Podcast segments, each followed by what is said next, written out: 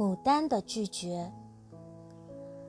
其实，你在很久以前并不喜欢牡丹，因为它总被人作为富贵膜拜。后来，你目睹了一次牡丹的落花，你相信所有的人都会为之感动。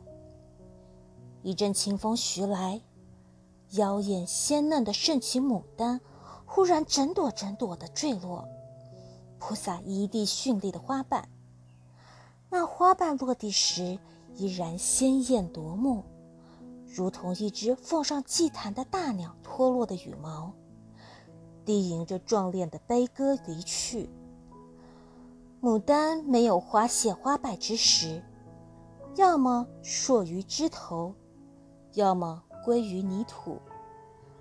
它跨越危顿和衰老，由青春而死亡。由美丽而消遁，它虽美，却不吝惜生命。即使告别，也要展示给人最后一次的惊心动魄。所以，在这阴冷的四月里，奇迹不会发生。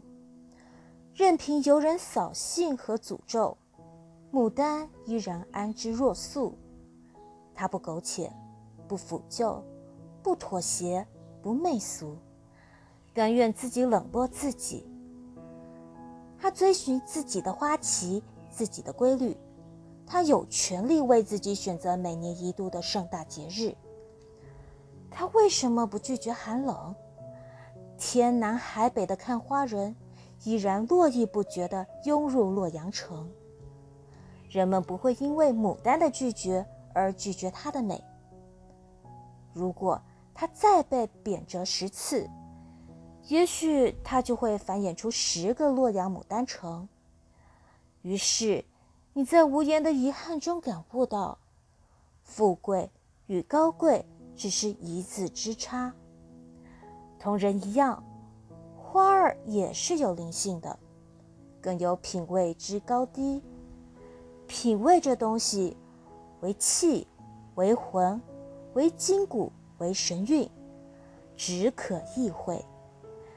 你叹服牡丹卓而不群之姿，方知品味是多么容易被世俗忽略或是漠视的美。